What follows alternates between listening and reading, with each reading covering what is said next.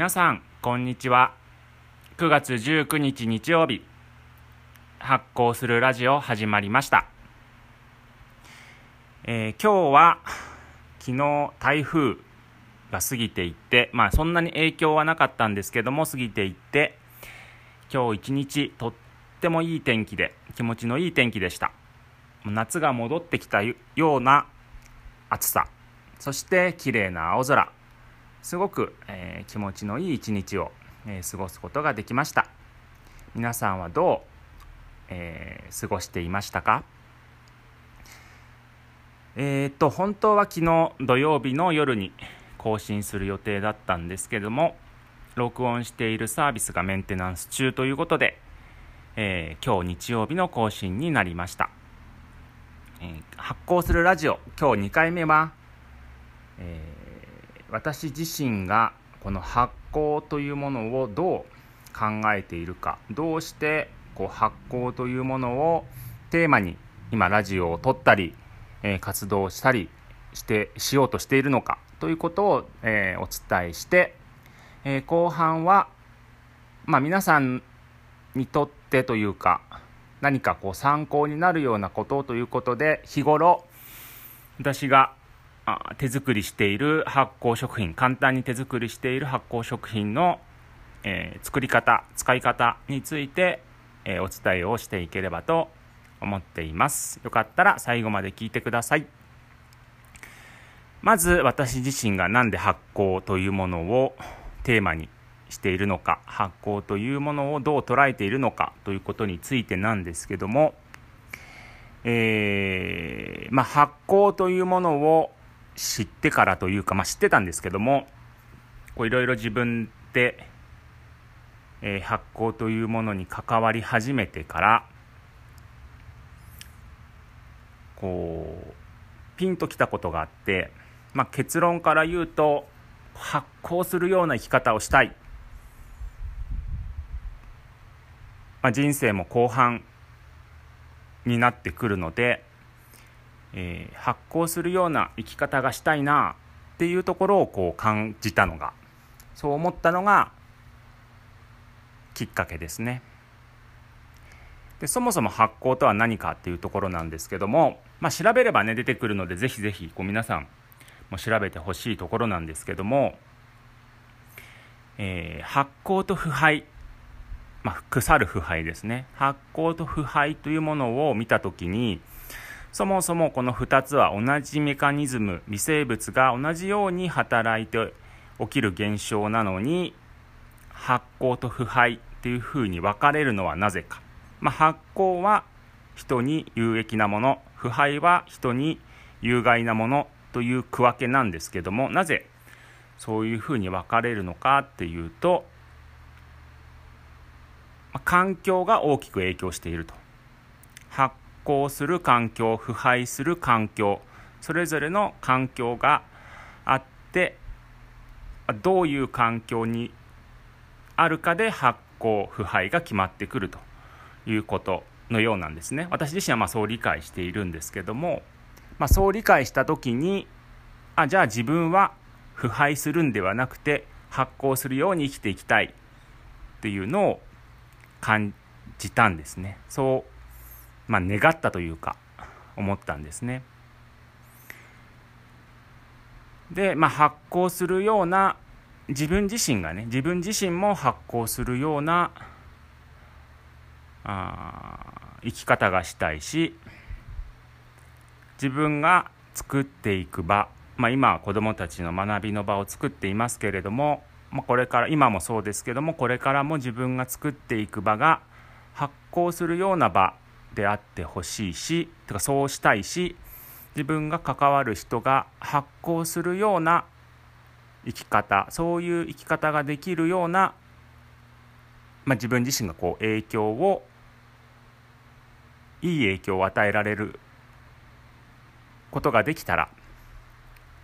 いいなというそんな思いを持っています、まあ、発酵ってすごく時間もかかることなんですね。今日の明日で何かがこうすぐにポンできるわけではなく数日あるいはものによっては何ヶ月もかけてこう発酵食品の場合は発酵していくんですけどもそんな風にしっかりじ、えー、しっかりと、えー、時間をかけて、えー、自分自身も周りも自分が作る場所も時間をかけて発酵するように作っていけたら成長していけたら関わっていけたらいいなというふうに、えー、思っています。まあ、そんな感じで今私自身は発酵というものを、まあ、捉えて、まあ、これから、えー、作っていく発酵カフェも、まあ、発酵食品を提供する、えー、発酵に関わる何かイベントをする、まあ、そんなことももちろんそうですけどその場そのものがあ自分自身、えー、一緒にやるパートナーあるいはそこに足を運んでくれる人たち関わる人たちが、えー、発行していくような生き方その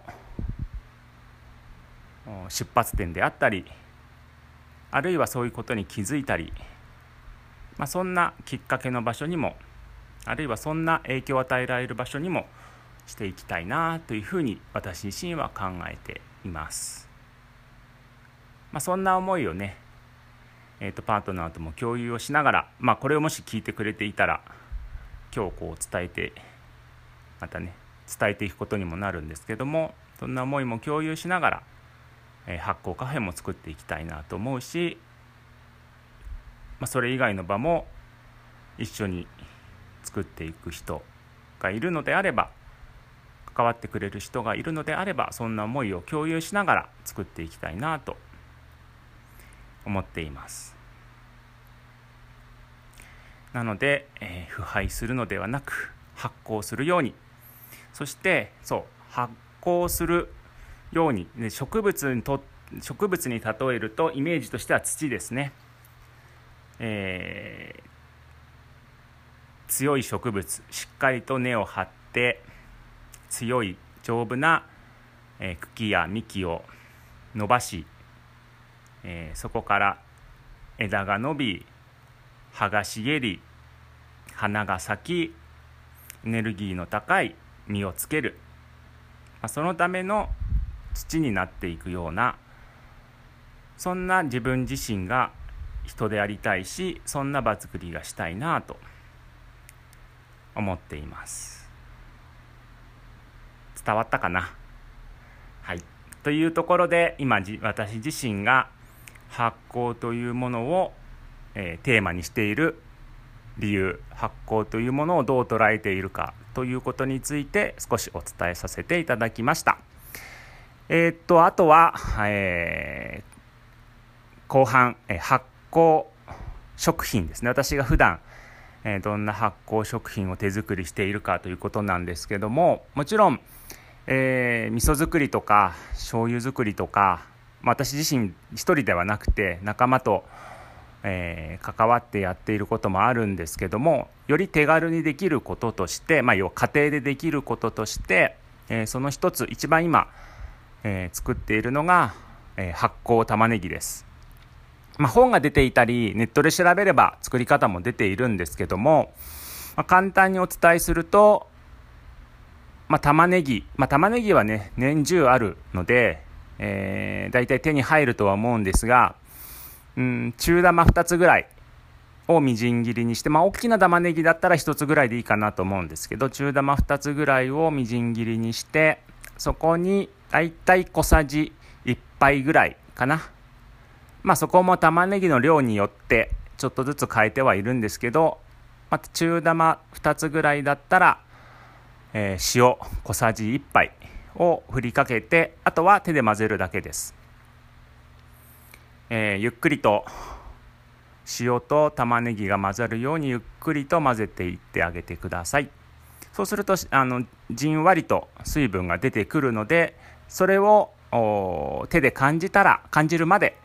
しっかり混ぜていってあげれば OK です。あとは空き瓶に、えー、入れるだけ。瓶に入れて蓋を閉めて、えー、常温で1日ぐらい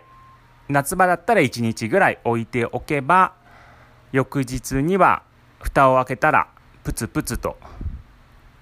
玉ねぎが発酵している音が聞こえてきますまさにこれがね乳酸発酵なんですけども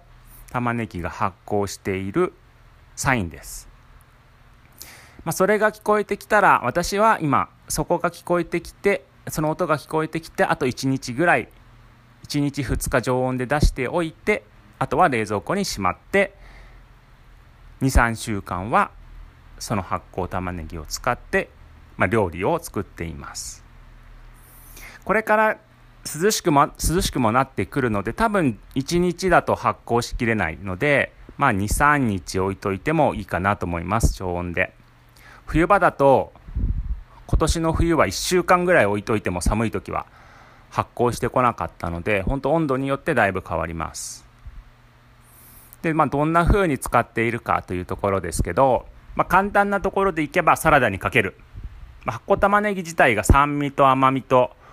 あるのでサラダにかけるだけでも美味しいですし、まあ、ハンバーグとか厚焼き卵の中に入れて一緒に焼いてもいいですしあとはなんだ？ああカレーの、えー、らっきょう代わりに使ってもいいですしまあ味噌汁に最後ちょっと乗っけてもいいかなと思います、まあ、いろんな食べ方使い方があるので是非、えー、ご自身自分で作っていろんな使い方を試してもらえればそれだけでも楽しめるかなと思います。手軽に作って手軽に楽しむということができるかなと思います。はい。えー、今日がこれでどれぐらい話したかな？あもう10分以上話してますね。ということで今日はこれぐらいにしたいと思います。来週もう今週かな？次は、えーと、25日の土曜日夜に更新予定です。えー、今度はどんなお話をするかなっていうのはまだ考えてないんですけども、またちょっと発酵食品、私がどんな発酵食品を日頃作ったり取り入れているかということについてもお伝えしていければいいなと思っているので、またよかったら、えー、聞いてみてください。それではまた、えー、来週まで良い時間を過ごしてください。最後まで聞いてくださってありがとうございました。